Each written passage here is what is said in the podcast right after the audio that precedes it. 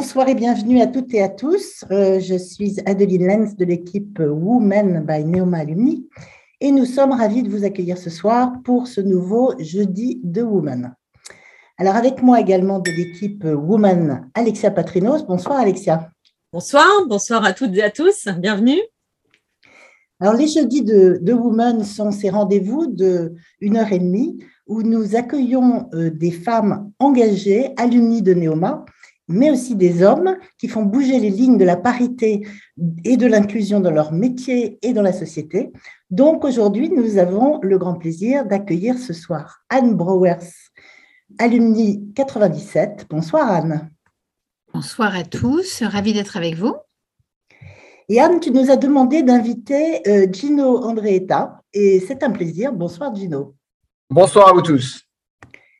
Alors, vous êtes deux parcours très différents, euh, tous les deux extrêmement inspirants. Vous êtes euh, l'un comme l'autre CEO au Club Med. Vous êtes engagé et responsable sur plusieurs continents. Vous exercez vos métiers dans une entreprise française, mais qui appartient au premier conglomérat euh, chinois privé.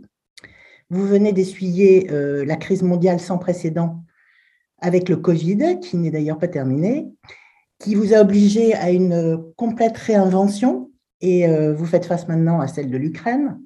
Donc en cette fin de journée, euh, nous laisserons de côté les sujets business lourds et on se concentrera sur euh, vos personnalités, sur vos convictions et sur comment vous les mettez, je dirais, en application personnellement et collectivement au sein du Club Med. En tous les cas, merci à tous les deux d'avoir accepté notre invitation et euh, d'être avec nous ce soir. Grand plaisir. Plaisir. Alors, nous vous accueillons euh, sur notre thème favori qui est euh, Equality for Success. Et nous lançons ce soir un, nouveau cycle de rendez-vous où nous aimerions non seulement vous écouter sur vos parcours, vos choix et vos engagements, mais aussi entendre les bonnes pratiques de votre entreprise, c'est-à-dire ce soir le Club Med. Alors, ça me donne l'occasion de rappeler l'ambition de, de Women, qui est d'être une communauté de partage. Et parce que notre volonté, c'est d'avoir de l'impact, d'avoir de l'impact sur la diversité, sur l'inclusion et aussi sur le partage équitable des décisions. Voilà, donc peut-être quelques mots sur nos participants ce soir parce qu'ils sont euh, nombreux, mais ils sont de profils divers. Nous avons euh, bien entendu beaucoup d'alumni qui peuvent être jeunes diplômés ou plus expérimentés, mais ils viennent de tous les secteurs d'activité et ils ont euh, des, métiers très très différents. Beaucoup appartiennent à des clubs de Neoma Alumni car Women est l'un des 32 clubs de l'association. Il y a plus de 500 bénévoles qui animent ces différents clubs. Et puis, il y a beaucoup d'alumni qui sont euh, expatriés, 45%, 25%, 25% dans 94 antennes internationales. Et puis, nous avons bien entendu les étudiants de Neoma Business School.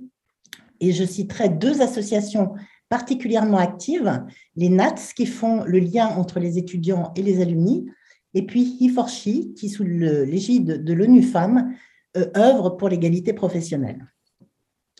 Donc voilà, bienvenue à tous, bienvenue aux invités extérieurs. Et surtout, profitez de cette occasion pour poser les questions à Anne et Gino. Vous connaissez l'onglet questions et réponses, euh, de telle sorte que Alexia, qui euh, animera la seconde partie, puisse récupérer vos questions et euh, donc présentez-vous aussi dans les questions et comme ça, elle pourra les, transmettre à Gino et, Anne. Alors, peut-être quelques mots pour te présenter, Anne l'occasion d'ailleurs de rappeler que vos biographies complètes euh, sont, euh, les liens ont été envoyés avec l'invitation de, la webconférence. Moi, ce que je voudrais euh, souligner au regard de ton parcours, Anne, c'est combien tu aimes te jeter à l'eau en zone inconnue. On le voit dès Full Six, où tu es la première femme à rejoindre cette agence numérique, une bande de 15 hommes, nous as-tu dit quand tu es arrivé. Euh, tu y gravis euh, les échelons euh, aussi vite que le marché digital évolue, parce que c'est vrai qu'il évolue vite, de consultante junior à directrice associée en trois ans, et au bout de cinq ans, directrice générale.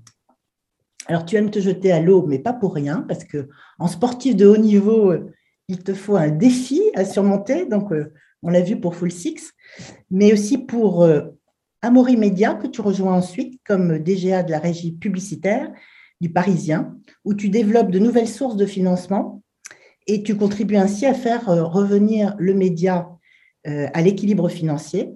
Et puis, sans oublier le Club Med que tu rejoins en 2015, directement au COMEX, euh, avec la création d'un nouveau rôle de Chief Marketing Digital and Technology Officer pour une transformation digitale profonde de ce groupe multinational.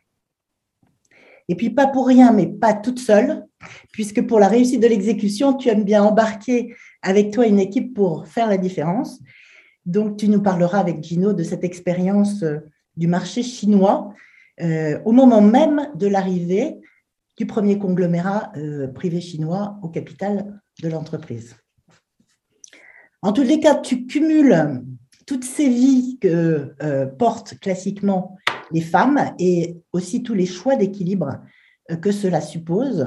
Rappelons que tu as deux enfants de 15 et 6 ans, donc euh, gardienne de leur équilibre et de leur éducation. Et tu es aussi une femme engagée et tu aimes transmettre aux autres et nous savons combien c'est important et stratégique dans le domaine du numérique. Alors j'ai dit que je te euh, présenterai en quelques mots, donc je résumerai en évoquant euh, ton ancrage dans les valeurs de ton enfance, et tu sais combien euh, nous avons les mêmes chez Women, l'audace, la passion, l'envie et la fierté, la fierté de fédérer, mais aussi de réussir ensemble.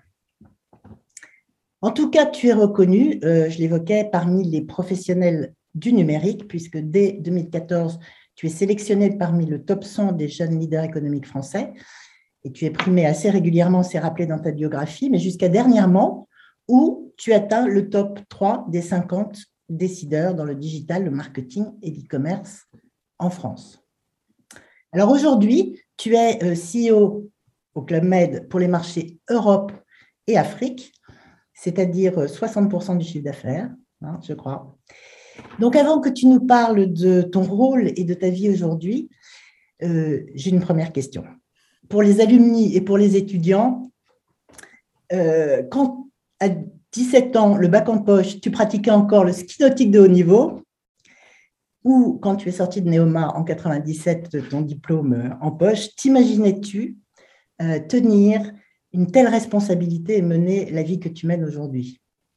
Est-ce que tu pourrais nous partager ce qui t'anime profondément, les grands déclics sur ton parcours qui expliquent que tu et pu faire entendre ta voix et tes choix? Alors, clairement, je ne l'imaginais pas. Et pour vous raconter une anecdote, j'avais fait ma prépa HEC à Paris. À l'époque, on pouvait faire en un an. Alors, ça ne me rajeunit pas, hein, mais c'était les dernières années, on pouvait le faire en un an. Et au bout d'un an, j'avais eu Néoma, euh, enfin, Rouen, Reims, Bordeaux, etc. Prévu de prendre rang. Et euh, chez IPSUP où j'étais, ils m'ont dit Anne, tu ne peux pas prendre une. On appelait ça les écrits comme tu vas forcément faire une deuxième année. Si tu ne fais pas une parisienne, les portes des grandes entreprises te seront fermées pour des postes de dirigeante. Et il m'avait cité dans les grandes entreprises, Renault, AXA, je sais plus quoi, et le Club Med. Et moi, je m'étais dit, bah, je n'ai pas forcément ça comme vocation dans la vie. J'ai surtout envie de bosser rapidement. Donc, en fait, au bout d'un an de prépa, je vais aller à Rouen. Donc, non, j'imaginais pas avoir ce job-là au Club Med, ce dream job, euh, parce que d'ailleurs, j'avais écrit à 18 ans que le choix d'école que je faisais, mais comme quoi les classements, dont celui du point aujourd'hui sur Néoma, on peut être fier, euh, d'être cinquième ex si je ne dis pas de bêtises. Avec l'EM Lyon, ce qui est bien plus haut qu'à mon époque, mais voilà, on peut être fier et comme quoi il n'y a pas que les Parisiennes qui amènent dans les plus belles entreprises. Donc non, je n'imaginais pas. Après, sur euh, ta question sur les déclics, si je devais, sans faire trop long, vous en citer euh, trois, le premier, ça a été en 96, c'était mon stage, mon deuxième stage d'année de césure. Euh, que j'ai eu grâce à l'association Trophée des Caraïbes, donc merci aux assos. Euh, j'ai fait le deuxième stage, euh, le premier était classique et le deuxième, je l'ai fait dans les télécoms. C'était assez alternatif à l'époque et c'était par, un filon par cette association. Et j'ai découvert des équipes qui étaient à la fois passionnées et j'ai découvert la puissance de l'intelligence collective entre des commerciaux et des ingénieurs et j'ai adoré ça. Et ça a été un déclic et structurant pour la suite, à tel point que deux ans plus tard, sorti de l'école avec un CDI classique, je quittais ce CDI classique au bout de 14 mois parce que je m'ennuyais et je me disais, je veux retrouver la vibration que j'avais eue pendant ce stage. Et je ne sais pas si ça existe, si c'est la vraie vie professionnelle, mais j'étais partie chercher ça. Euh, Le deuxième déclic, c'est un mix pro-perso, et ça parlera, je pense, aux femmes et aux hommes et aux papas qui sont, euh, avec nous. Mais euh, moi, en 2012, j'avais une vie professionnelle passionnante, à diriger 500 personnes dans une boîte à forte croissance autofinancée. Mais ça veut dire que dans le meilleur des cas, j'étais à la maison à 21h. Ça, c'est vraiment best case. Hein. Et en 2012, mon fils avait 6 ans, il était dyslexique et j'ai compris que là, ça n'allait pas le faire, que j'allais passer à côté de tout et j'allais passer à côté de l'aider des moments avec lui. Donc, ça m'a fait une grande remise en cause, pas facile, en me disant, je ne peux pas concilier euh, les deux. Et au même moment, et ce qui m'a sauvée, j'ai eu un deuxième déclic qui est, pour la première fois, j'avais le job d'une de mes clientes que j'enviais.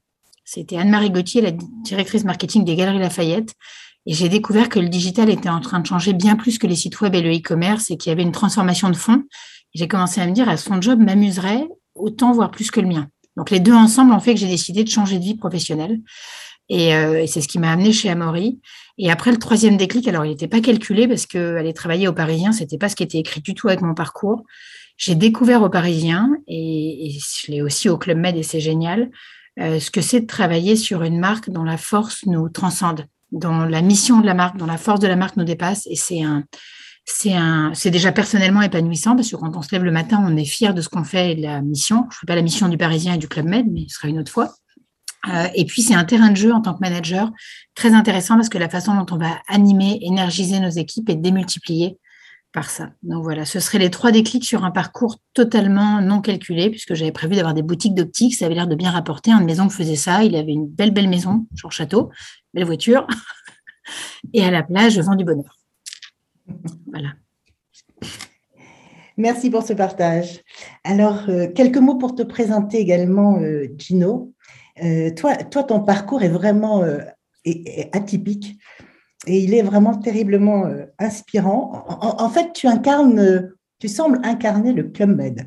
Tu es un habitant du monde, tu es italien, mais né en Belgique. Ta femme est canadienne, ta fille a un passeport italien, mais est née aux États-Unis. Tu as commencé comme responsable du mini-club au Menuire en 88 et tu es euh, aujourd'hui membre du COMEX depuis euh, plus de six ans, je crois. Et tu es en charge de deux tiers des resorts euh, du Club Med dans le monde. Et donc de plus de 9500 personnes, je crois. Donc, on ne compte plus les resorts que tu as ouverts, les nouveaux concepts stratégiques auxquels tu as donné vie, ni les différentes responsabilités que tu as exercées sur les différents continents. Ceci au fil de, des 34 ans que tu as passé au Club Med jusqu'à ce jour, avec une expérience incroyable euh, de quatre ans à Shanghai comme CEO de Greater China de 2015 à 2019, juste avant le Covid.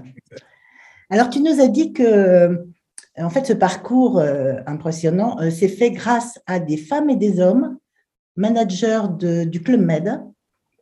Alors, nous allons nous allons y revenir et parler euh, leadership avec toi.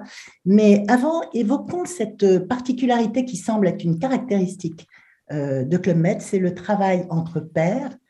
Et bien entendu, euh, je pense aux deux CEO que vous êtes, Anne et toi. Et j'ai envie de demander à Anne, est-ce que tu peux nous expliquer les atouts de Gino qui peuvent expliquer un tel parcours? Et peut-être quand vous vous êtes rencontrés et quel rôle Gino a joué dans ton parcours? J'adore cette question. Ça me rappelle, on fait des séances en binôme avec nos géoclés mondiaux d'échange et, euh, il arrive qu'il nous, nous pose la question euh, de nos qualités. En général, l'un répond sur l'autre. Alors, je pourrais vous dire que ce qui est impressionnant chez Gino et qui fait son succès son parcours, c'est sa, sa créativité, son leadership et son esprit entrepreneurial. Mais ce serait un peu classique. Et je pense que euh, ce qui m'impressionne le plus, c'est deux choses. C'est sa capacité à engager, à mobiliser des hommes et des femmes d'horizons, de cultures, de parcours complètement différents.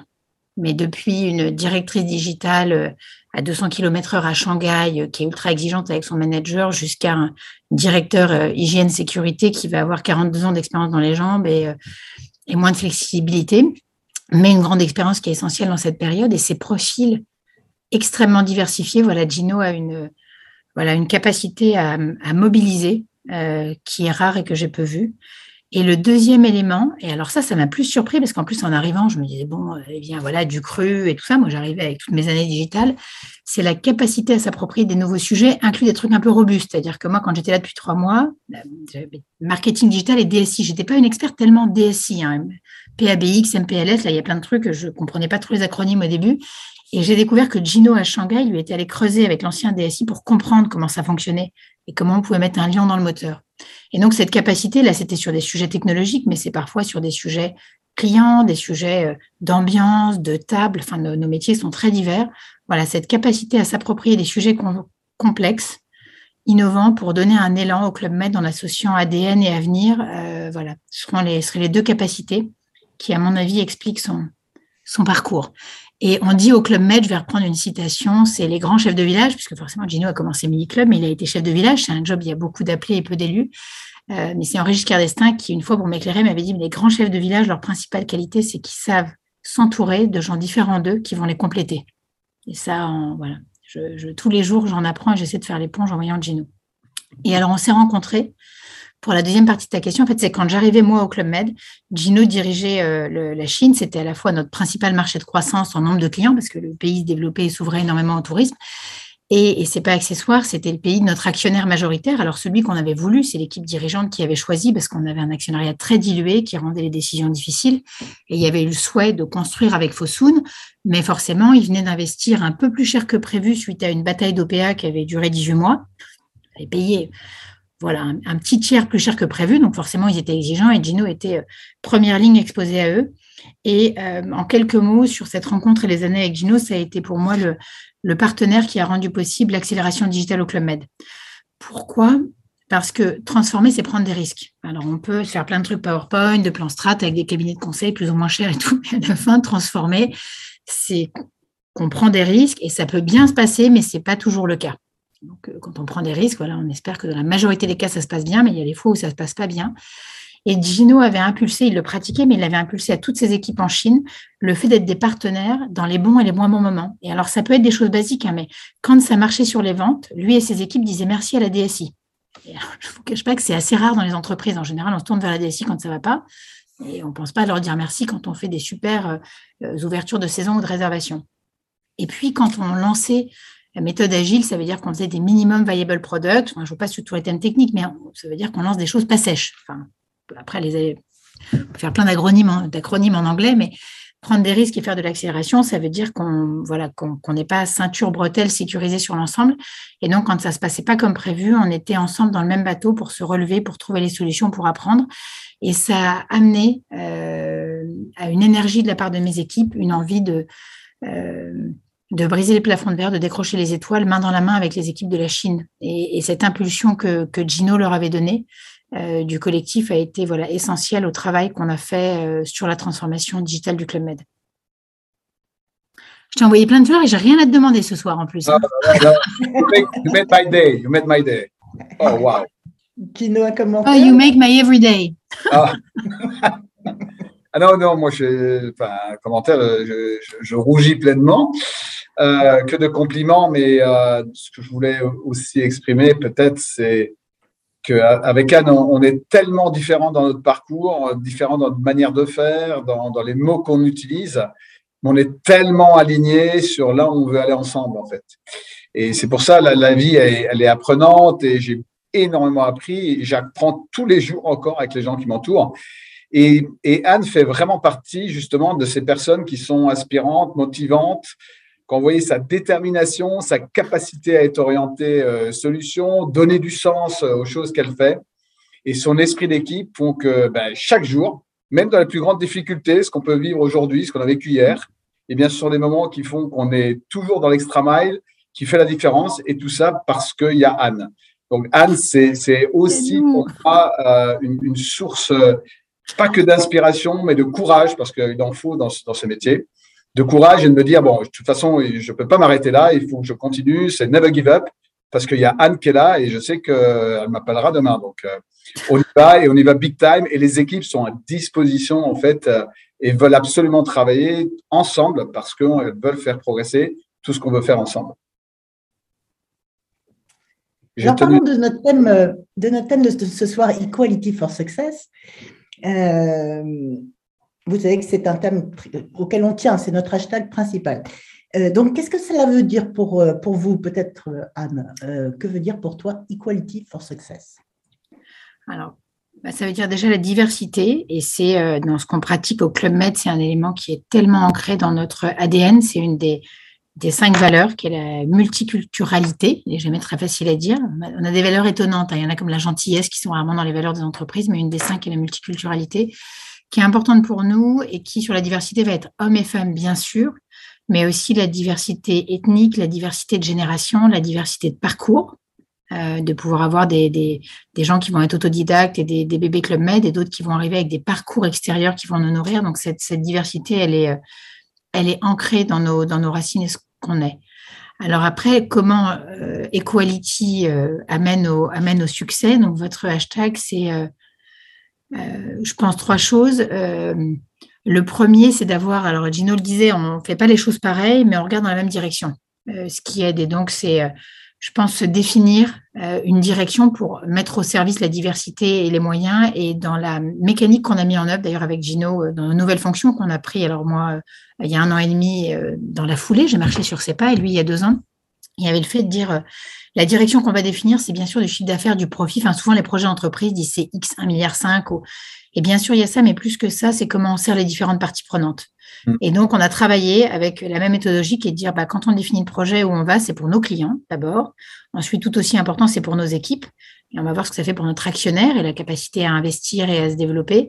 Et puis, c'est aussi pour l'environnement citoyen. Et donc, cette vision de notre direction et qui soit sur les quatre parties prenantes est, un élément important. Euh, le deuxième Equality for Success, ce serait donner sa chance à tous. Euh, et on dit souvent au Club Med des géo heureux euh, rendre nos GM, nos clients heureux. Euh, donc, on, voilà, on est très convaincus que c'est euh, voilà, des équipes heureuses, c'est valable géo village, mais aussi en bureau, qui vont construire le, bonheur pour nos clients.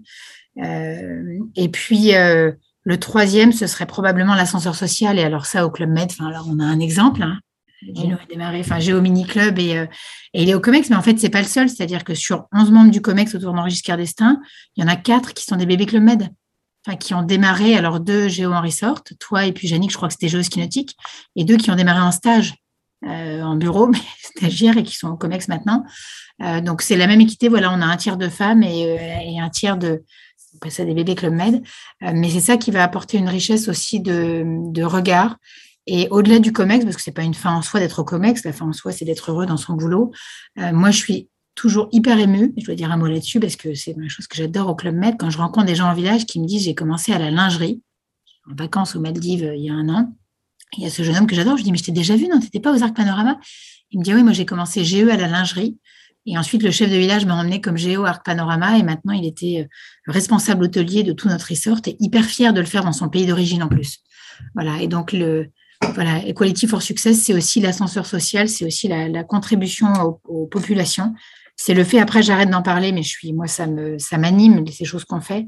On a un resort au Sénégal à Cap Skiring où euh, euh, la Fondation Club Med permet aux enfants de la région de venir euh, prendre des cours de tennis et de golf. Et en fait, bah voilà, ils découvrent un sport, une passion, et pour une partie, ça devient leur métier.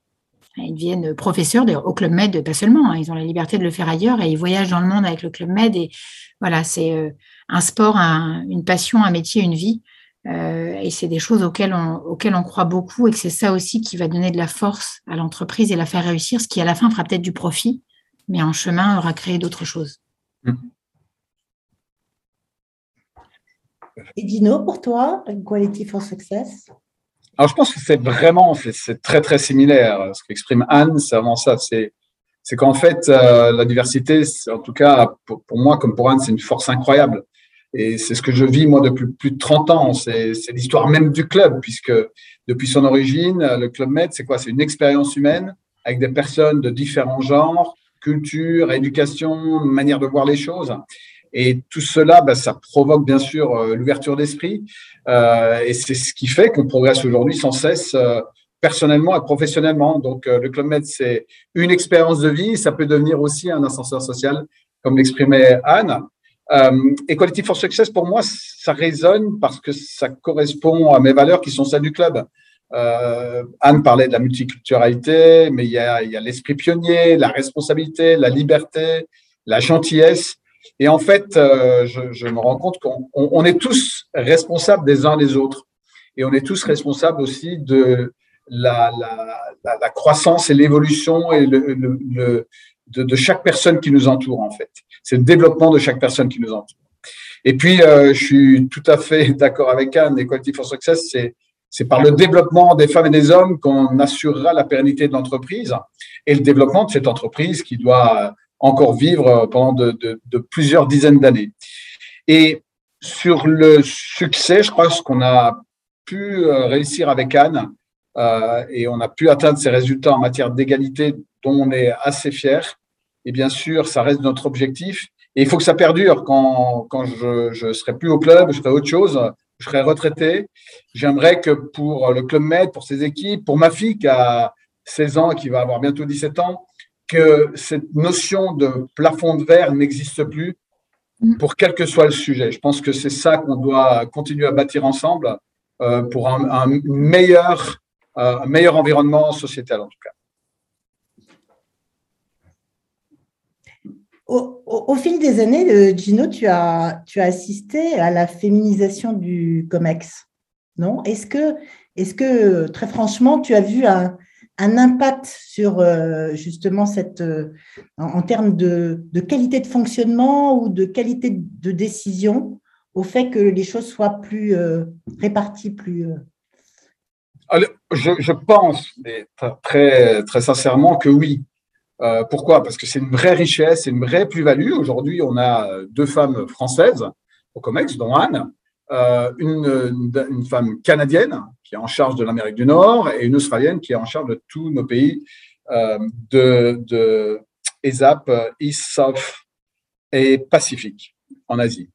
Et en fait, ce qu'elles apportent, c'est aussi des angles de réflexion qui sont différents, qui sont plus ronds, qui sont plus impactants, qui sont plus intelligents euh, et surtout toujours cette notion du client interne-externe qui revient la plupart du temps, dans 90% des cas, euh, des, femmes qui font partie de ce COMEX.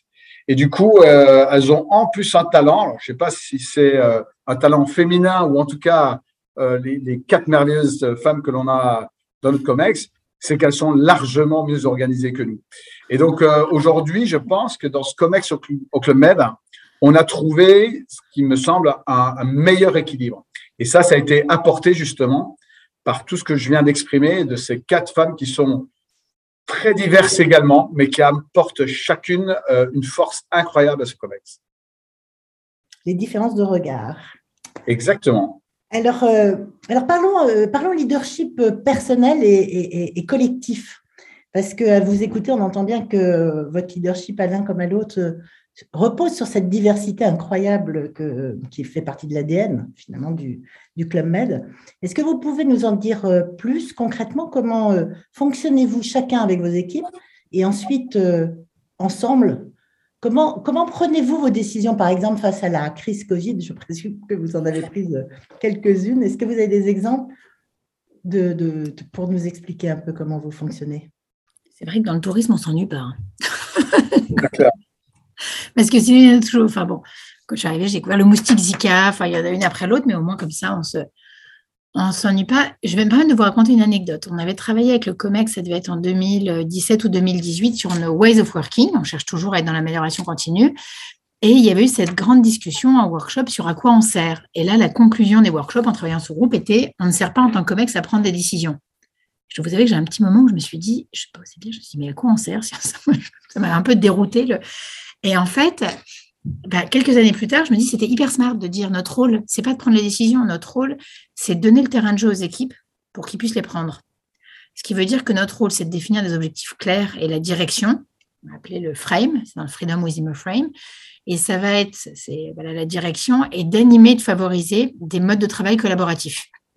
Et finalement, le succès ultime est euh, quand les, équipes nous disent, et c'est pas mal arrivé ces derniers mois, Chino et moi, des équipes, alors qu'ils sont des animaux différents, entre euh, revenu management and pricing, qui n'a pas du tout le même objectif dans la vie que le directeur des opérations, et qu'un autre, et qui viennent à deux ou trois, ils nous disent, au fait, on a décidé ça, vous n'avez pas d'objection? Et euh, sur des décisions assez structurantes pour le, chiffre d'affaires top line ou la, ou la rentabilité. Et donc, voilà, quand ça, ça arrive, c'est qu'on a en tant que manager euh, bien fait notre job et bien défini la direction, qui fait que chacun a ses objectifs métiers, mais on, voit la direction globale qui est la boussole et de toute façon celle du client. Quand on prend celle-ci, on ne peut pas se tromper, mais elle peut être perdue dans plein plein de cas. donc si on, si on regarde dans la même direction. Après, concrètement, on partage à la fois au sein de nos entités et entre ce qu'on avait appelé nos batailles clés. Et on essaie d'avoir un nombre limité. Trois, c'est mieux, sept, c'est le max. L'homme ne peut pas retenir plus de sept jours dans la semaine. Enfin, l'homme et la femme, hein, pardon. Hein, et donc, euh, jamais plus de sept batailles clés sur une business unit et par personne, euh, trois. On a des instances d'alignement. On en a une demain, matin. On a mensuellement un comité OneEF. On va s'assurer qu'on est aligné sur la décision clé entre l'Europe-Afrique commerciale et l'Europe-Afrique Resort, puisqu'on on partage l'essence du Club Med sur les clients. Et, euh, et on essaie de donner l'exemple avec Gino en, en, montrant les décisions qui sont prises quand on les prend et le fait qu'elles vont pas toujours. Enfin, d'essayer que ce soit pas perçu comme personnel le fait de prendre une décision qui va parfois être défavorable pour le top line. Et pendant la crise, il y en a eu. Euh, mais qui va être plus favorable pour la sécurité de nos équipes, pour la satisfaction client ou pour la rentabilité. Et, euh, et je vais vous donner un exemple dans les trucs un peu acrobatiques qu'on a eu à gérer.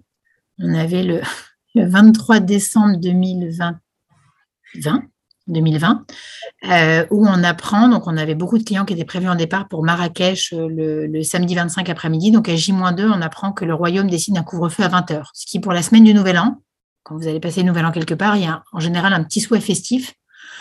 Donc là, c'est-à-dire qu'on se retrouve à discuter entre le directeur des opérations, hygiène sécurité, nous le commerce, le prix, la relation client, l'aérien, euh, bon, à se dire qu'est-ce qu'on fait Enfin, est-ce qu'on bah, on ferme, on annule tous les clients, on leur plante leurs vacances? Est-ce qu'on les laisse venir? Mais si c'est pour que les 40 premières heures, ils demandent tous un remboursement en disant c'est parce que j'ai acheté, enfin, ça va être bon pour personne. Enfin, comment on fait?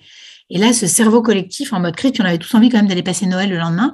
On se dit non, là, l'année a déjà été tellement, on ne nous épargne rien. Enfin, c'est humainement pas, facile. La capacité à mobiliser des équipes, tout le monde partait en vacances, enfin, en commercial. Et là, euh, je crois que c'est Gino, c'est toi ou quelqu'un qui a dit non, mais ce qu'on pourrait faire, c'est changer l'heure. Qu'est-ce qu'ils font là Changer l'heure. Ouais, alors là, Gino nous sort un truc en disant oui, quand j'étais chef de village il y a longtemps, à turquoise machin, pour profiter davantage du coucher de soleil, des... on changeait l'heure en fait. Le village, quand les gens arrivaient, on changeait les montres. Mais à l'époque, iPhone, la l'heure, elle est inscrite là-dessus. On changeait l'heure et le rythme vit à un horaire différent. Et puis on pourra faire le nouvel an le midi, la fête. Enfin, et, euh, et, voilà. Et là, en trois quarts d'heure, ils réinventent la semaine de nouvel an avec un couvre-feu qui, horaire du Maroc, était à 20h. Et on décide d'appuyer ensemble sur le bouton de dire on va faire appeler tous les clients avant leur départ pour les prévenir. Le fait que le produit qu'ils ont acheté, bah, ce ne sera pas la même chose, mais on définit ensemble qu'on pense que c'est quand même une bonne expérience pour les clients. Et on se dit, bah, on prend le risque, on les contacte et on a pris la décision commerciale de dire tous ceux qui veulent, qui trouvent que ça ne correspond pas, peuvent annuler sans frais. Sachant qu'on a un business de coût fixe. Hein. donc euh, tout ça n'est pas fait avec des big cases. Euh, on n'a pas le temps de modéliser tous les big cases, la zone de risque, best worst case, etc. Et on s'est dit, on y va. Et en une journée et demie, en plein Noël, tous les clients ont été appelés. On a mis les forces commerciales de bureau mobilisées. On a eu ce qui était un miracle que 3% de clients qui ont annulé, on l'aurait totalement respecté, qu'on a remboursé. Et puis surtout, le niveau de satisfaction client à la fin de la semaine était très bon. Et c'est ce qui compte, c'est que les clients, ils sont allés pour la bonne raison, que ce qu'ils ont eu, ce qu'ils ont vécu, ça correspondait. Enfin, ils savaient en mettant le pied dans leurs vacances. Et c'est eux qui avaient eu le choix de se dire, j'y vais ou pas dans ces nouvelles conditions. Et donc, non seulement les clients étaient satisfaits, mais les équipes du resort n'ont pas passé une semaine de cauchemar à se prendre des sauts de vomi de clients mécontents. Enfin, et ça a été vraiment le fruit ça, et c'est un élément emblématique, je pense, dans la crise Covid, dans les montagnes russes qu'on a eu, de la capacité des équipes multimétiers à travailler ensemble pour redéfinir, réinventer le produit, l'expérience, et toujours se dire est-ce que c'est bon pour les clients? Et qu'à un moment, il n'y ait pas quelqu'un du commerce qui dise non, mais au prix où ils ont payé, c'est pas possible, ça marchera jamais. Enfin, ça, on peut, on peut toujours prédire le pire et trouver les solutions. Voilà, en tout cas, ça dans le collectif, euh, c'est voilà un des exemples euh, saillants. Et merci Gino, je t'avais pris un peu pour un fou quand tu as voulu changer l'heure, mais ça a très bien marché. C'est sûr que vous avez dû avoir quelques challenges pendant cette, euh, cette époque-là. Gino, est-ce que tu as un, exemple le, Covid, pour nous, ça a été, pour nous tous, hein, ça a été, en tout cas, moi je l'exprime de cette manière-là, ça a été en même temps une loupe et un accélérateur. Et ce côté loop accélérateur est assez euh, euh, peut-être dérangeant. Il faut se rappeler que, le 15 mars au soir, euh, on a dû tout fermer, que fin mars, les 70 villages du Club Med étaient fermés dans le monde entier. Et la mission qu'on avait, c'était dès que les frontières pouvaient s'ouvrir, qu'on ait un protocole sanitaire viable et qu'on puisse vivre dans un village une vraie expérience Club Parce que si on était avec un protocole sanitaire super dans un village du Club ben, ça faisait un hôpital. Et s'il n'y avait pas cette expérience un peu différente, eh bien, ce ne serait pas été le Club Donc, en fait, au début, c'était les questions que mes collègues hôteliers se posaient. Est-ce qu'on met un set de table en plastique? Est-ce qu'on le met en papier? Euh, Est-ce qu'on met un set de table? Est-ce qu'on n'en met pas? Et en fait, euh, ce qui a été dingue, c'est qu'on a réussi à, réinventer euh, dans tous les détails tout ce qu'il fallait réinventer pour les contraintes Covid, pour s'assurer de maintenir bien sûr la pérennité de l'entreprise, assurer un avenir et de la confiance à nos équipes, qu'elles soient dans les bureaux et dans les villages, parce qu'ils se retrouvaient euh, sans rien. Euh, et du coup, euh, c'est devenu un vrai projet pour faire évoluer notre produit pour le bien de nos clients. En fait. Et plus que résoudre un problème, un sujet sanitaire, eh bien, avec Anne, Anne a vu ça aussi comme une grande opportunité produit et client. Du coup, on a retravailler sur l'ambiance. Ça veut dire quoi? C'est que sur l'été 2020, on a fait venir plus de 1500 artistes musicaux, du street art, des artistes locaux. On a fait redécouvrir à nos clients les fameux, ce que j'appelle moi les one to few. C'est des petits événements euh, sur nos magnifiques sites du, du Club Med où il y avait euh, des, des, des, feux euh, sur la plage avec des chanteurs live. C'était des moments absolument d'exception. Et, et donc, toute cette euh, tous ces éléments ont fait qu'on a pu faire aussi évoluer notre table euh, avec un service euh, à l'assiette et donc du coup des meilleurs produits, beaucoup plus de produits régionaux, du kilomètre zéro. On a leveragé toutes les coopératives locales partout dans le monde. On a élargi les horaires de nos restaurants et tout ça, on a adapté pour le plaisir de nos clients. On a accéléré également en digital pour s'assurer que nos clients ne passent pas les files d'attente, etc. Donc, en fait, on a révolutionné euh, notre produit pour le rendre encore plus attractif euh, pour nos clients. Et tout ça, ça a été possible que grâce à nos équipes qui, elles, étaient en confiance, avaient le sens, on leur avait donné du sens et elles, sont, elles ont su l'idée tous ces sujets super complexes, tous ensemble, en se faisant confiance mutuellement, puisque quelque part, personne ne savait de quoi allait faire, être fait le lendemain. Et du coup, on a, on a remarqué que toutes les décisions se prenaient, comme l'expliquait Anne, euh, toutes les décisions se prenaient beaucoup plus vite, de manière efficace, et nous permettait à Anne et moi eh bien, de, réfléchir au coup d'après, parce que forcément, on savait que les choses n'allaient pas se régler au, moment à l'instant T. Et du coup, ça, ça donnait vraiment une chance à tous nos collaborateurs, hommes et femmes, de travailler ensemble et d'être un vrai levier de succès, que ce soit individuel et collectif, pour l'entreprise.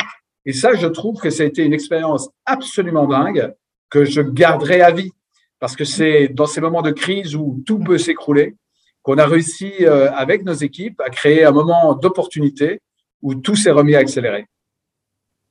Et pour le, pour le renforcer, on dit souvent que la crise Covid a fait dans les entreprises de la, la transformation digitale. Sur le produit, Gino citait par exemple l'ambiance. Il y avait des projets d'évolution de, l'offre ambiance, mais c'était prévu avec, alors une année, on fait un pilote dans deux resorts, et puis ensuite on scale up l'année d'après dans six, et puis après, donc bref, un truc sur trois, quatre ans. et là, c'était, ben, on y va tous plein de bourre euh, en juillet prochain. De façon, comme on n'avait plus les référentiels historiques, on pouvait pas redire tous les soirs, on fait les spectacles au théâtre avec tout le monde à l'intérieur, et donc ça, ça a été euh, euh, libératoire pour les équipes sur la capacité à prendre des risques dont on parlait sur la partie digitale dans le binôme qu'on avait fait avec Gino sur la Chine. Mais là, mmh. finalement, ça n'avait rien de digital sur la plupart des choses, mais la capacité à prendre des risques et à être solidaire et à pas, parce qu'encore une fois, prendre les risques, c'est quand ça se passe pas bien. La note ambiance, elle n'était pas forcément au sommet dès le début et à pas se tirer dans les pattes avec euh, moi qui allais dire, attends, avec la satisfaction qu'il y a, je ferai jamais le top line, etc. Et d'être, euh, voilà, d'être solidaire quand ça secouait, tout en sachant se dire les choses quand, quand ça n'allait pas. Donc cette crise, elle a été, enfin, elle a été, elle est euh, difficile humainement ces deux ans éreintants, mais aussi très stimulante. Enfin, c'est très euh, bipolaire. Et pour le collectif, mais je pense que les pays, euh, souvent, j'avais des amis en Israël qui me disaient, bah, ça, ça, crée beaucoup de solidarité quand il y a des moments où le pays est attaqué. Donc je pense que le fait d'avoir été dans le monde du tourisme, qui était très exposé à la crise, a, aussi beaucoup favorisé le collectif. Nous, en plus, on l'a, on a, voilà, on a continué à l'animer mais on a bénéficié d'un terrain à la fois éreintant, mais qui favorisait aussi le collectif. Hmm. Tout à fait. Ah, tu es en mute, Adeline. Merci. On entend bien combien vous avez créé un, collectif fort et, soudé qui fait vivre la, marque Club Med et, l'organisation. Mais euh, et on sait combien, euh, comme tu le disais, Anne, un collectif fort et puissant est, invincible finalement pendant les crises. Mais on sait aussi qu'inversement, euh, quand la machine collective se, grippe, tout peut devenir au contraire complètement insurmontable. Est-ce que vous avez quelques pièges principaux ou quelques leviers, astuces, euh, justement, à garder en tête dans, euh, dans ces moments-là? Ah, Je vais peut-être débuter, je te laisserai euh, compléter. Peut-être, tout d'abord, pour moi, les, pièges à éviter, c'est bien sûr, l'ego est humain, les peurs sont humaines, mais il faut mettre toute son énergie, en tout cas, de manager, à créer du sens et un collectif qui soit au-dessus de ses agendas personnels. Ça, c'est fondamental. Ce qui est important, c'est euh, le groupe. Ce qui est important, c'est l'entreprise. C'est pas soi. Donc, il faut dépasser cet ego. Euh, et comme il faut dépasser cette peur. Et, Anne l'exprimait tout à l'heure. Je trouve que c'est vraiment ça. C'est d'avoir déjà une marque qui vous transcende. Euh, en fait, avec Anne, on est, on est dans, dans, on veut le bien du club et un esprit club med comme on l'aime eh bien, ça, ça, ça, fait bouger un peu les lignes et ça fait bouger les équipes, en tout cas. C'est ça qui fait que dans les moments où il y a du change, eh bien, c'est ça qui fait aussi qu'on arrive à porter la transformation. Et puis, dans, euh, euh, dans tous ces moments-là, il faut également être dans l'exigence du changement. Je pense que souvent, on pourrait avoir euh, la, fébrilité de se dire, ben, on doit être moins exigeant. Et je pense que l'exigence du changement, ça, permet aussi la révélation des, talents. On a vu des talents qui, ont éclos durant cette période Covid. Et puis des personnes qui étaient plutôt leur, leur talent, eh bien, on, les a vus eh bien, en panique, en peur. Euh, et donc, c'est ça qui, qui moi, m'a le plus éclairé. Et c'est Anne qui me dit souvent, moi j'ai deux choses que j'ai retenues. Le premier de Anne, qui est, et la deuxième chose quand j'étais en Chine. Euh, Anne me dit souvent, euh, tu sais, prendre des risques, c'est en français, mais en anglais, c'est take a chance. Et je pense que ça, ça donne aussi le ton euh, de comment les équipes doivent réagir. Et en Chine, j'ai appris le fameux Weiji, vous savez, c'est le, le, même mot qui exprime danger opportunité. Et du coup, en traduction business ou humaine, euh, ça veut dire aussi que dans chaque crise, il y a des opportunités. Et je pense que dans ce moment-là, en tout cas dans cette crise spécifique, bien c'est ce qu'on a réussi avec Anne, euh, de, de, pouvoir, à travers euh, l'expérience qu'on a eue, on a gagné en résilience euh, dans les métiers précédents, mais en mettant les équipes en avant, en leur donnant quelque chose qui est beaucoup plus grand qu'eux, en utilisant toute la, toute la diversité des cultures et du savoir de nos équipes, on a, on a pu passer ce moment de crise qui n'est pas terminé, mais je pense qu'on qu'on a évité les plus gros écueils. Et euh, je suis déjà hyper d'accord avec, euh, tout ce qui a été dit. Et si je complète sur un piège à éviter, si je me dis les casse-têtes euh, par rapport au, enfin, à ce qu'on anime en collectif, il y en a un qui est plus on met le poids du corps sur la responsabilisation individuelle, et forcément, les gens qui sont des, des N-1 COMEX, des managers, ils ont des objectifs qu'on doit. Enfin, on ne peut pas être que dans le truc collectif. Chacun a, voilà, quels sont tes objectifs, toi, où est-ce que tu dois mettre le poids du corps et changer. Et si on n'est pas vigilant, un piège qu'il peut y avoir, c'est quand on va accentuer le poids sur l'objectif individuel de la personne, ça peut amener à être en perpendiculaire avec les autres. Parce que peut-être que quand ça avait été écrit en janvier, leurs deux objectifs n'avaient pas l'air perpendiculaires, euh, mais ça peut le devenir quand le contexte extérieur change ou ça peut le devenir dans des grandes organisations parce que bah, l'objectif de l'un de pousser absolument ce projet-là, il arrive en mille feuilles comme 23e priorité pour un autre qui ne peut pas absorber 23 priorités. Et donc, le, le fait d'être en permanence clair sur la grande direction qu'on donne, qui fait que déjà les gens peuvent signaler quand ils se disent euh, voilà que ça, passe en perpendiculaire, le fait de s'assurer que les objectifs sont partagés, alignés, euh, débattus pour que chacun, enfin ce qu'il faut allier, c'est le fait que chacun a une responsabilité individuelle forte, c'est ce qui va nous animer, c'est ce qui va mettre une pression, une énergie positive dans l'organisation.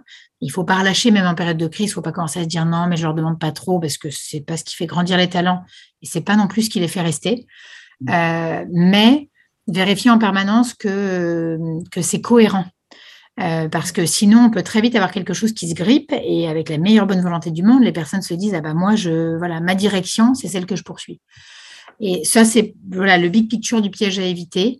Euh, le, très opérationnel du piège à éviter, c'est le fonctionnement par email, je copie tout le monde, qui décharge les responsabilités, qui fait que les gens ne prennent pas les raccourcis à travers champs qu'ils pourraient prendre. Euh, et que finalement on finit par être plus en mode protection que conquête, que conquête collective. Euh, et donc dans les voilà dans les, modes d'animation, effectivement vérifier. Tu cites le bon terme, Adeline, hein, le fait que la machine se grippe pas. et alors on va dire qu'on est des garagistes avec Dino, on met de l'huile.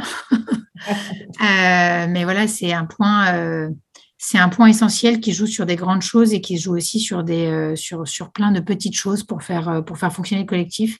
Et une qu'on cherche à favoriser au Club Med, elle n'est pas dans toutes les entreprises, donc je voudrais la citer, c'est la félicitation.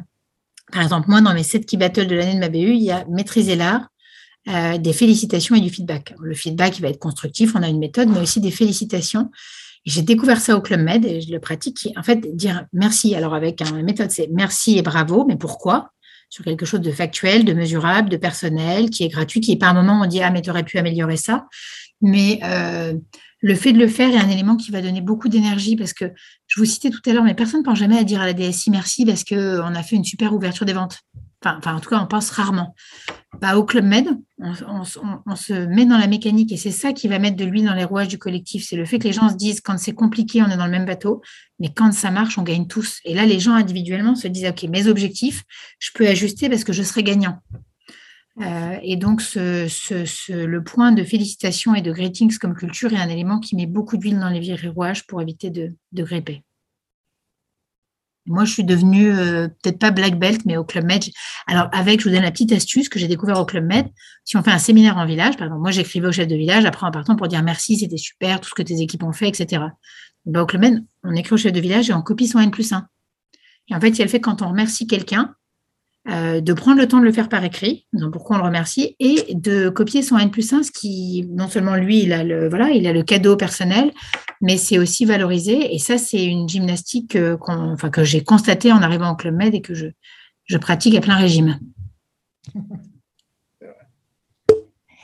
Est-ce qu'on a encore le temps d'une, question, euh, Alexia, avant de passer, te passer la parole sur la, la, mesure, notamment, parce que euh, on parle, on parle d'égalité, mais euh, ce qui est important, c'est de mesurer les progrès. Donc, euh, comment, comment est-ce que vous, voilà, vous pratiquez ces sujets qui ne sont pas simples, comme l'accès aux promotions, l'équité salariale, tous ces critères qui font la réalité de, de, l'égalité tous les jours? Et comment vous mesurez vos progrès? Gino, peut-être Tu veux prendre, Gino? Oui, oui. Euh, donc, enfin, la, première très bonne nouvelle pour nous, et euh, on l'a mesuré depuis une, enfin, il y a une quinzaine de jours, c'est que dans l'index d'égalité, on est en progression de 4 points à 96 sur 100. Et ce, c'est une progression sur une deuxième année consécutive. Donc, on en est un très très fier. Il n'a plus que 4 points à avoir. Tout ça vient du fait qu'on a fait évoluer aussi la composition de notre COMEX, que nos promotions et rémunérations sont en parité, euh, tel que le recrutement. Euh, vous donner un autre exemple très intéressant, c'est qu'on a terminé avec euh, l'ensemble du COMEX. On a, on a nommé tous nos high pots qui représentent euh, globalement 10% de, de, nos bureaux, 60% sont des femmes. Donc, il y, a, y a, toute une organisation qui se met en route, tout en sachant aussi que, bon, on n'est pas parfait partout. Hein. Il y a des filières, en tout cas, plus dans les resorts, du coup, dans l'hôtellerie qui sont euh, plus masculines que féminines, la maintenance, euh, également euh, dans tout ce qui est partie restauration. Mais en tout cas, je suis heureux de voir aussi la multiplication féminine dans les métiers d'hôtellerie, dans les responsables pâtisserie, les sous-chefs, les responsables de restaurants féminins, qui donnent aussi une vraie plus-value à l'expérience de nos clients et dans l'assiette aussi. Donc, je trouve que on a tous une responsabilité d'équité. Euh, la chose que je peux partager, et c'est, je suis très à l'aise pour le dire, c'est souvent les, hommes peuvent avoir une tendance à d'exprimer ce qu'ils font et le mettre en valeur. Euh, et donc c'est aussi euh, notre rôle de mettre en valeur et mettre en avant les projets, les actions menées qui sont qui sont faites par des femmes extraordinaires et qui seraient peut-être plus humbles ou qui, qui voiceraient euh, peut-être pas de la même manière euh, les choses. Et donc, moi, ce que j'aimerais, c'est que les hommes soient de plus en plus sponsors et de vrais sponsors de femmes. c'est ça qui manque aujourd'hui. Et du coup, encore une fois, tout n'est pas parfait, mais je pense qu'on est, avec Anne et l'ensemble de la direction du club, on est vraiment sur, sur la bonne voie et c'est monitoré de manière très très spécifique, hein, sur euh, énormément, sur une dizaine, sur plus d'une quinzaine d'éléments, euh, où là, il y a des notes euh, spécifiques chaque année. On s'est retrouvé effectivement, alors c'est un sondage qui existait mais qu'on gardait moins, mais quand on a préparé pour, pour, pour vous le call, il y a effectivement depuis trois ans, puisque c'est la loi, enfin je pense que toutes les entreprises de notre taille doivent le faire, c'est effectivement la loi pour la liberté de choisir son avenir professionnel de 2018 qui fait publier cet indice euh, d'égalité professionnelle homme-femme, où euh, pour la troisième année, là, on a été sur cette troisième édition à 96 sur 100, donc plus 4 points par rapport à l'édition précédente. Et, euh, dans les fiertés, on est effectivement au score maximum sur les écarts de répartition des augmentations. Donc là, on est au score maximum, c'est bien, on est en pleine phase de, campagne d'augmentation. Sur les écarts de répartition de promotion, et on a aussi et euh, voilà, comme je, je, on a aussi un score de 10 sur 10 sur l'indicateur qui est la parité euh, femmes et hommes parmi les 10 euh, rémunérations les plus importantes de l'entreprise. Mm. Ce qui n'est pas neutre parce que souvent, c'est effectivement plus, plus on monte. Et encore une fois, pour le dire, nous, la, la parité, la diversité, c'est homme-femme, mais c'est tout autant origine et c'est tout autant international. Et si on est honnête, on est aussi là pour se dire les choses. La partie Club Med où on veut aller plus loin, c'est l'international. C'est-à-dire que dans nos géoclés dont Gino parlait, on a 60% de femmes, on est à peu près de mémoire à 52% d'internationaux. Euh, mais si vous regardez le COMEX, pour le coup, euh, voilà, il y a deux non français. Enfin, euh, Gino, je peux te compter comme un Italien, mais on considère les Italiens et les Belges un peu comme des fous. Ah non, mais j'ai un passeport hein, voilà. Mais voilà, sur 12, incluant Henri, il y a deux internationaux et on sait que ça, c'est le point où, voilà, si on veut que l'entreprise grandisse, apporter des points de vue, il bah, faut qu'on continue à développer de, de 2 à plus. Et sur une dernière touche avant qu'on passe au Q&A, Gino citait les brigades de pâtisserie. Sachez, je fais pas ma page de pub Club Med, mais parce que moi, à chaque fois que je vais en séminaire ou en vacances à la Rosière, qui est nouveau qu'on a ouvert dans les Alpes, je prends, j'ai un ticket à 2 kilos à chaque fois que j'y vais. Et là-bas, par exemple, il y a une brigade de pâtisserie. Je me souviens plus du prénom de la, chef pâtissière patronne de la brigade. Euh, mais bon, il y a une brigade de pâtisserie féminine. Et, euh, et c'est à tomber c'est à tomber. Ils font des choses, on croit, dans les plus, grands hôtels parisiens. Enfin, le buffet de pâtisserie est, dingue et c'est une, voilà, une belle brigade de femmes qui apporte une touche euh, là-dessus différente avec beaucoup de créativité également. Bon, après, il faut, faire un peu détox avant-après pour euh, retrouver le summer. Donc, euh, en fait, l'index, parce que l'index égalité, c'est à nouveau une contrainte, il y a une mise en conformité qui doit être faite, etc. dans beaucoup d'entreprises, c'est vécu comme un, euh, voilà, un poids. Et, ce que j'entends, c'est qu'en fait, vous, non seulement vous, euh, il est intégré dans, euh, dans le management, mais en plus de ça, vous avez même rajouté beaucoup d'autres critères, parce qu'il n'y en a pas 15 au total. Donc, oui, on en regarde aussi d'autres, et, et, je vous donne une petite anecdote en off, même si on est filmé en replay. Mais donc, quand notre DRH Monde a, communiqué ça au COMEX, il y a un des hommes du COMEX, c'est pas des moindres, le numéro 2, qui a répondu en disant plus que 4 points à gagner. Enfin, il a dit encore 4 points à gagner, on se met en marche. Et euh, donc, c'est voilà. Ça fait, en tant que femme, en tout cas, ça fait plaisir de voir non seulement l'indice, mais aussi la, voilà, la réaction au plus haut niveau. Mm. Oui, puis on l'a vu évoluer sur les deux dernières années, et notamment euh, le poste euh, rémunération, des plus hautes rémunérations, qui, s'est recalé. recalé. Gino va dire que je suis trop payée, donc j'insiste pas trop trop sur celui-là. c'est normal, c'est normal. C'est la vie, c'est la compétence en, tout cas, bravo pour, euh, pour euh, ces, belles, bonnes pratiques et ces, beaux scores. Euh, moi, je, rebondis un peu sur ce que disait Gino tout à l'heure sur de bien veiller. et on parle des femmes, mais on va dire plus largement dans la diversité, à faire parler euh, les personnes qui se mettent peut-être un peu moins en, avant. Euh, on a eu euh, une discussion avec Florence Trouche de, Facebook sur ce sujet-là, où elle disait que même, les, même elle, en tant que femme, avait ce biais-là et n'avait pas tilté finalement au début que certaines n'osait pas parler parce qu'elle, elle avait l'habitude d'être, euh, voilà, de, de, dire les choses, d'être bossy, comme elle raconte. Et donc, euh, voilà, c'est, est-ce que ça, ce que tu, ce que tu notais, euh, Gino, c'est quelque chose que toi, tu as repéré en tant que manager ou est-ce que c'est quelque chose qui est commun euh, aux managers de, du Club Med? Alors, un, je ne sais pas si c'est commun un manager de Med. En tout cas, c'est ce que j'ai remarqué euh, dans, dans, ma vie professionnelle. Alors, vous allez me dire, j'ai travaillé qu'au Med, enfin, 90% de mon temps. Mais je le remarque ailleurs. Euh, quand on est dans un endroit, quelles que soient des, des, grandes réunions avec des hôteliers, etc., la manière dont les gens s'expriment, euh, le, le, masculin est plus dans l'envie d'exprimer ce qu'il fait, ce qu'il fait bien, et donc il, il, vend son truc en fait. Et souvent, euh, les femmes peuvent être un peu plus humbles euh, dans ce qu'elles font. Et donc, euh, moi, mon rôle à chaque fois, enfin, je le fais, et Anne le fait également dans ses équipes, c'est de mettre en valeur des, des, réussites de projet ou des personnes qui ont fait quelque chose d'assez spécifique, mais qui ont une vraie valeur ajoutée, parce qu'elles vont pas nécessairement le dire ou l'exprimer. Et donc, du coup, nous, notre rôle de manager, quel qu'il soit, c'est de mettre en valeur ça. Euh, parce que sinon, c'est que ceux qui voice le plus qui, euh, qui ont l'attention, en fait. Et donc, moi, je me, je, je me révolte là-dessus parce que c'est, c'est, pour moi, c'est des vraies injustices, en fait. Totalement raison. Et alors, j'avais une autre question avant de. Alors, déjà, une, euh, petit euh, coucou de, de Jean-Luc Silbert, qui euh, visiblement est un ancien du club, 16 ans au siège, qui nous parle de l'esprit Club Med. Donc, c'est marrant parce que c'est aussi un, un, un, de Néoma.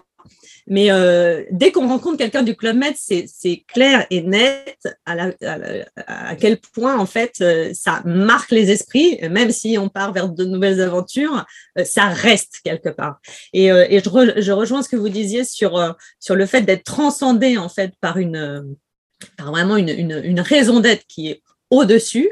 parce que là, on, le sent bien dans ce que vous avez dit, jusqu'au rendre heureux en fait euh, les clients et toutes les parties prenantes, comme tu le disais si bien Anne, avec euh, finalement dans cette révolution que vous avez fait pendant pendant la période Covid, de de, s'assurer de l'esprit libre faire au Club Med. Donc ça c'est vraiment c'est vraiment super de, de, voir cette énergie-là. Alors, pour revenir à. permet de dire, on a cette quote qui est Géo un jour, Géo toujours, alors qui n'est pas du tout une officielle, hein, mais souvent, les gens disent, voilà, quand on a été, même que des gens aient fait une saison en village ou qu'ils aient passé euh, 35 ans à y travailler, ça reste quelque chose d'ancré et on essaie de travailler, c'est notre direction stratégique sur la marque employeur, sur euh, life changing experience, de dire ça doit être un marqueur parce que ça apporte d'autres choses, bien sûr les hard skills, mais aussi des soft skills pour la vie. Euh, et j'ai croisé il y a un an le directeur de la création de Chanel Joaillerie et je venais exprimer des trucs Club Med avec Alibaba et, euh, et, et Blablacar, je crois. Et quand j'allais sortir, il m'a arrêté, il m'a dit ce que vous avez dit, c'est merveilleux. Ça m'a rappelé qu'en fait, je faisais le job que je fais, directeur de la création Chanel Joaillerie. Je le fais de la façon dont je le fais grâce à mes années à faire euh, Géo Club Med. Euh, parce que s'asseoir à table avec des clients qu'on ne connaissait pas, ça me permet aujourd'hui d'aller voir des clients parmi les plus fortunés dans le monde et de toujours savoir euh, me débrouiller en toutes les situations. Donc voilà, on essaie d'être une, une fabrique à talent, notamment sur les soft skills, et que ça reste dans le cœur des gens. Quelle belle notion du service. Alors, je, je rebondis parce qu'on a une, une question de, d'une étudiante qui se pose des questions sur euh, comment choisir euh, son job. Et elle, me, elle nous dit, euh, alors, on, on choisit l'entreprise ou on choisit le patron ou la patronne ou, euh, Et si on choisit l'entreprise, comment on fait pour juger la culture de l'entreprise? Est-ce que vous avez un conseil à lui donner?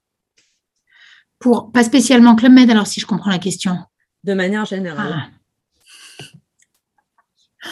Ah. C'est tellement... Ah, c'est c'est une question très très juste en tant qu'étudiante. Euh, c'est les deux. Euh, c'est les deux qu'il faut choisir. Si l'entreprise a une culture tellement forte d'un patron à un autre, vous retrouverez ce que vous êtes venu chercher. Euh, mais choisir, voilà. Et après, il y a des entreprises qui peuvent paraître moins glamour de l'extérieur, mais bosser pour le bon patron, et même si c'est faire deux, trois, quatre ans de chemin avec lui, euh, c'est ce qui compte. Donc à la vie, le, à la fin, tout ça est une question d'humain. Donc c'est avant tout le patron, mais dans une structure qui a une forte culture vous le retrouverez sur les, sur les différents. Oh, je suis complètement, complètement aligné là-dessus. Je pense que il faut, euh, il, il, faut avoir le bon fit dans, dans, les deux et il faut laisser aller son cœur en fait. Euh, souvent, on réfléchit avec la tête et il faut être aligné entre ses tripes, son cœur, sa tête. Il faut sentir les choses. Et si on sent la personne, si on sent l'entreprise dans laquelle on va travailler, il faut, faut, faut, faut y aller, il faut essayer, il faut tester. Et il y a, j'ai envie de vous dire, c'est, il y a une partie après, si on est honnête, hein, il y a tous les points positifs et les difficultés. C'est-à-dire, j'appelle ça souvent la maison témoin. C'est-à-dire, en entretien, comme on est à la fois en train de se vendre et d'essayer d'évaluer la personne en face, d'ailleurs, pour le candidat comme l'entreprise. Hein. on évalue le candidat et en même temps on vend l'entreprise.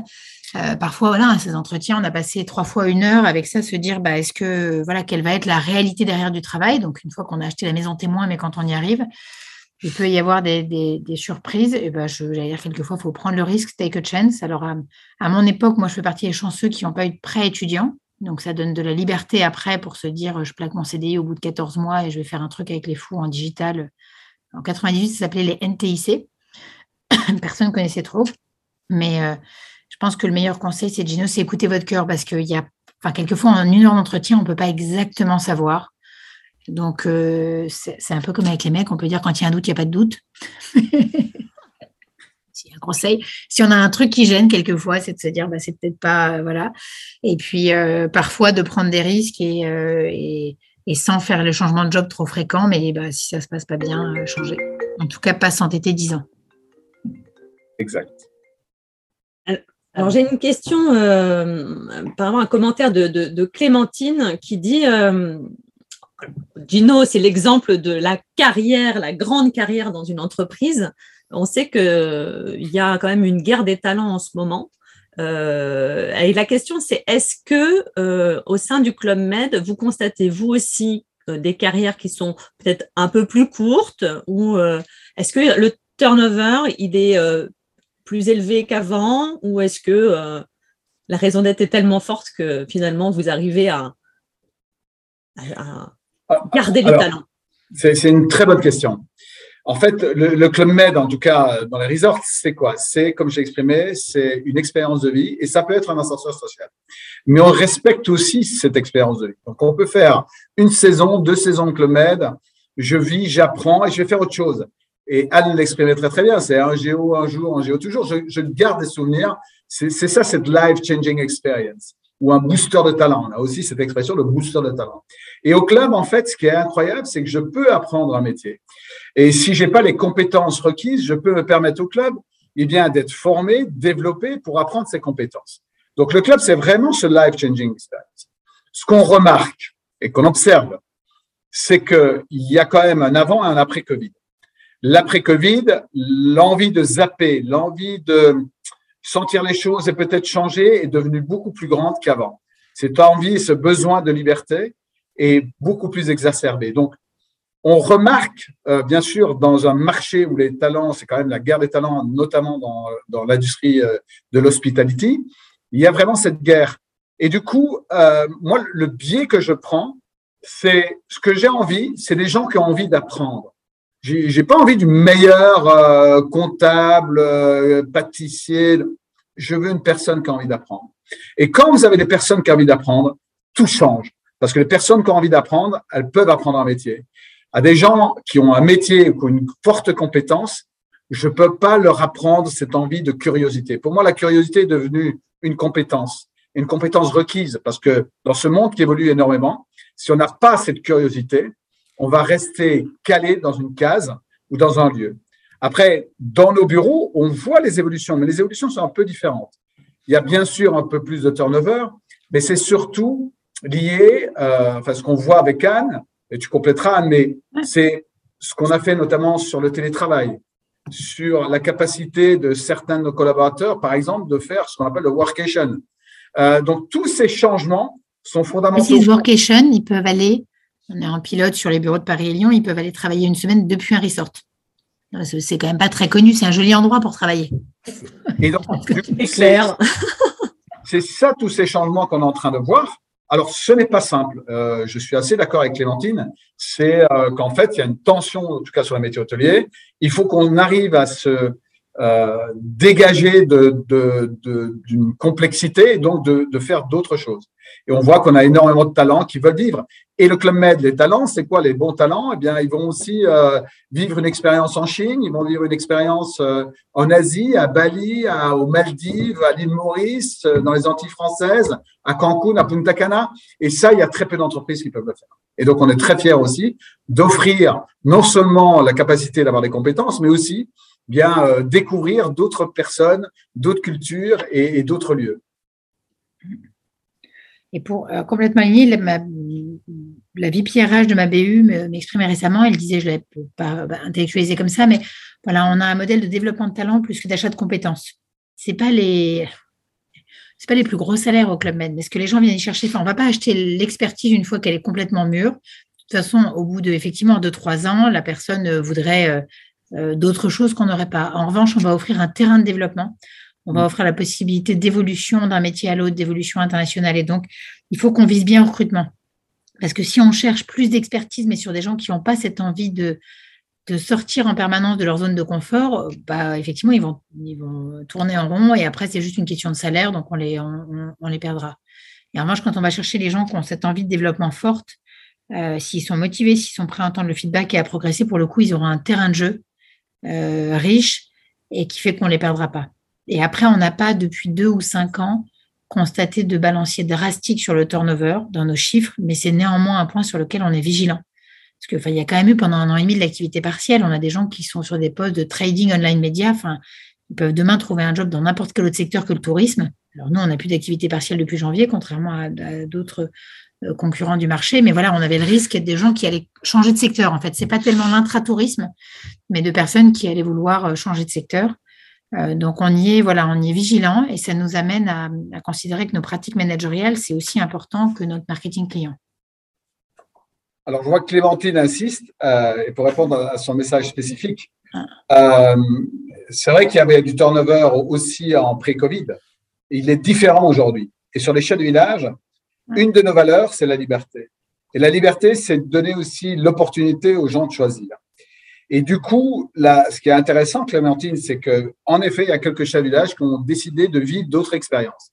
Un chef de village qui a fait euh, euh, trois années de chef de village, qui est parti au Myanmar, coup d'État, il est revenu, euh, enfin, pour il a voulu changer de, vie. Il a voulu s'installer au Myanmar pour une, parce qu'en fait, il y a une, attractivité forte des chefs de village par le monde extérieur. Hyper chassé.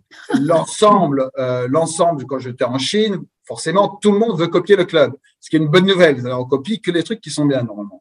Donc, du coup, ben, les chats de village sont aussi chassés. Et, voilà, donc euh, il faut qu'on puisse vivre avec.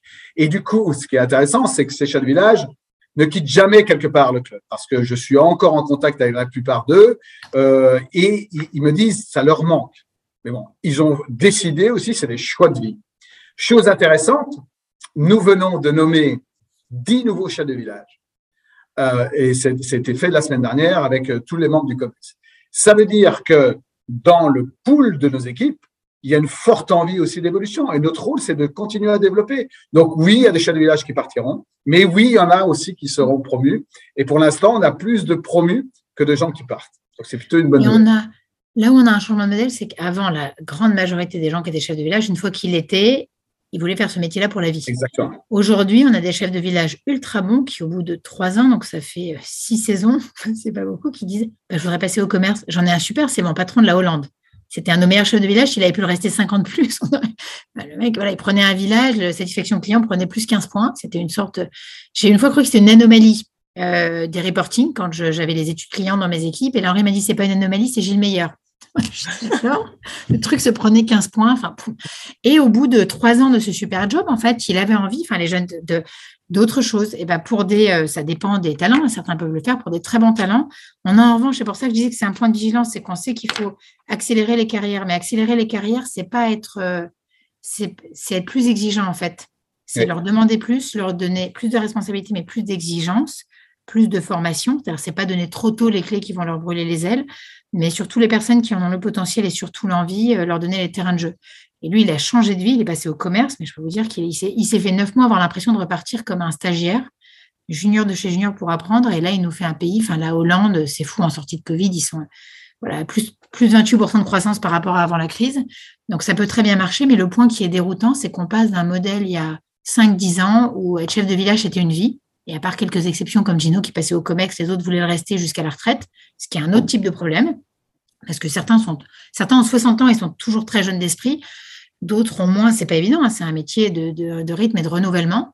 Donc c'était un enjeu de comment on, les accompagne pour faire ce métier euh, dans toute l'évolution du monde qui est autour de nous. Et on a le problème euh, inverse aujourd'hui, qui est certains sont les très bons chefs de village, on adorerait qu'ils fassent le job 5 ou 10 ans. Et en fait, ils veulent aller vers d'autres choses. Et ça peut se faire au Club Med ou à l'extérieur.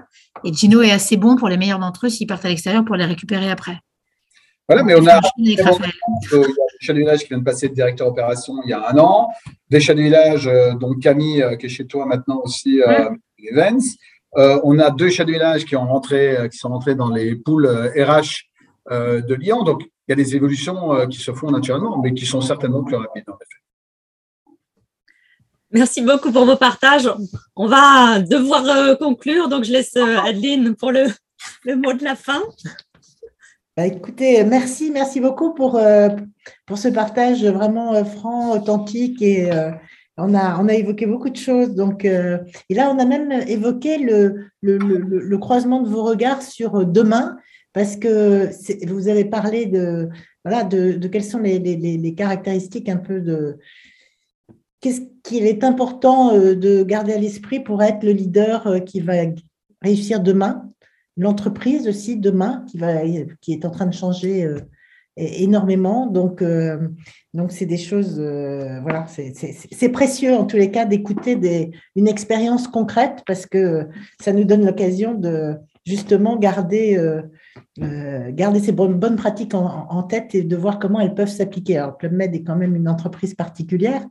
avec des caractéristiques propres, mais une diversité justement qui fait que on peut par analogie trouver, euh, euh, trouver beaucoup d'inspiration. Donc, merci, merci beaucoup pour ça. Euh, vous avez peut-être l'un ou l'autre un mot de la fin?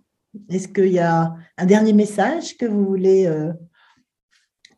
nous, laisser? Alors moi, je suis hyper répétitive, mais choisissez un job que vous aimez. Enfin, c'est pas moi qui l'ai dit, hein, c'est Confucius, et vous n'aurez pas à travailler un seul jour de votre vie. La meilleure décision que j'ai prise, c'est de quitter le job bien sous tout rapport de sortie d'école que j'avais en CDI et, de tout plaquer pour aller vers l'inconnu. Euh, ça n'a pas été euh, ça, pas été un long fleuve tranquille, euh, mais, mais je me remercie d'avoir d'avoir osé faire ça. Donc ça paraît bizarre parce que c'est pas ce qu'on apprend dans les trucs académiques, mais Gino le disait tout à l'heure, écoutez-vous et voilà, écoutez-vous, écoutez votre cœur. C'est beau. Euh, en ce qui me concerne, enfin, du coup, euh, pour moi, c'est réussir ensemble, c'est un vrai moteur d'excellence. Et du coup, c'est un vrai euh, accélérateur pour la réussite de l'entreprise. Et j'ai deux citations qui, quand j'ai un coup de mot, ben, je, me les, je me répète un peu. le premier, c'est Never, never, never give up de, Winston Churchill. et le deuxième, c'est avec Anne que je l'ai appris. J'ai vraiment appris ça avec Anne. C'est en fait, in life, you never lose. Or you win, you learn. Et ça, c'est Nerda qui, qui l'a dit. Et je, je, retiens ça parce qu'en fait, j'ai l'impression de, de, ne jamais perdre. Et donc, euh, je suis super content, en fait. J'avais oublié que je disais ça. tu as raison. Merci, Gino, d'avoir pris le temps pour Neoma. Ah, c'est un vrai plaisir. Merci à tous les deux. Merci Anne, parce que grâce à toi, nous avons, euh, tu nous as présenté Gino et, et, on a pu évoquer sur ce, sur ce thème qui vraiment euh, est important pour nous. Euh, c'est une belle démonstration qu'Equality for Success, c'est possible avec les femmes, les hommes, toute la diversité, euh, tout le monde ensemble et pour que tout le monde y gagne. Donc ça, c'est important et c'est d'autant plus important que nous allons très prochainement souffler notre première bougie chez Women parce qu'avec Alexia, Cécile, Sylvie, et, euh, accompagné d'ailleurs euh, par des hommes qui, euh, je sais, sont, là, Guillaume Morand, Sébastien Pépineau et quelques autres. Et ben voilà, c'est, on, voulait créer cette communauté de partage qui, démarre. Et, et l'année dernière, c'était une table ronde qui était sur le thème l'égalité, oui, mais comment? Et en fait, je trouve que c'est un beau cadeau que vous nous faites ce soir parce que vous nous avez fait la démonstration que c'est possible et que voilà, il y a des il y a des choses pas obligatoirement euh, compliquées euh, que vous nous avez données, comme euh, voilà, savoir féliciter, remercier avec sincérité. Et donc voilà, c'était un, un, grand plaisir en tous les cas. Merci pour ce, pour ce cadeau. Un grand plaisir partagé. Alors, je ne suis pas un alumni, donc j'espère que j'aurai quand même l'autorisation de m'inscrire pour les prochaines. C'est gentil, tu seras Bien évidemment, bien évidemment, et merci, merci, merci, merci, puisque on a compris qu'il fallait dire merci, et c'est sincère à vous deux, parce que vraiment, le, c'était très enthousiasmant. On a plein de merci des participants et des participantes en, ligne. Merci à vous aussi de, de participer et d'avoir posé vos questions. Euh, trois petites choses avant de se quitter. Le replay sera disponible dans quelques jours si vous souhaitez, vous souhaitez le, le, revoir sur la chaîne YouTube de Neoma Alumni. Bien sûr, si, vous, si ça vous a plu, ben, rejoignez notre groupe euh, LinkedIn. Euh, le lien euh, est dans l'onglet Converser. et surtout, ne manquez pas notre prochain rendez-vous en ligne, qui est le 5 avril à midi 15. Gino, on t'attend. Encore une rencontre inspirante avec Emmanuel Guérin, qui est une alumni, qui est un véritable modèle, un rôle modèle féminin hein, dans de l'industrie chimique. Alors, ça va te rappeler, euh, Anne, euh, une industrie où les femmes sont encore euh, très sous-représentées, hein, comme le numérique. Et puis, un autre alumni, Jean-Louis Coste, véritable champion de l'égalité. Ils sont tous les deux chez PPG, c'est un fleuron de l'industrie chimique. Et encore une fois, encore beaucoup de choses à partager sur comment faire de la diversité et de l'inclusion une force un levier de performance pour, euh, pour, euh, pour l'entreprise. Donc, euh, donc voilà, merci à tous. Et puis, bah, je vous souhaite une bonne soirée. Et puis, on vous dit à très vite. Merci, au revoir. Et à très bientôt au club. Merci.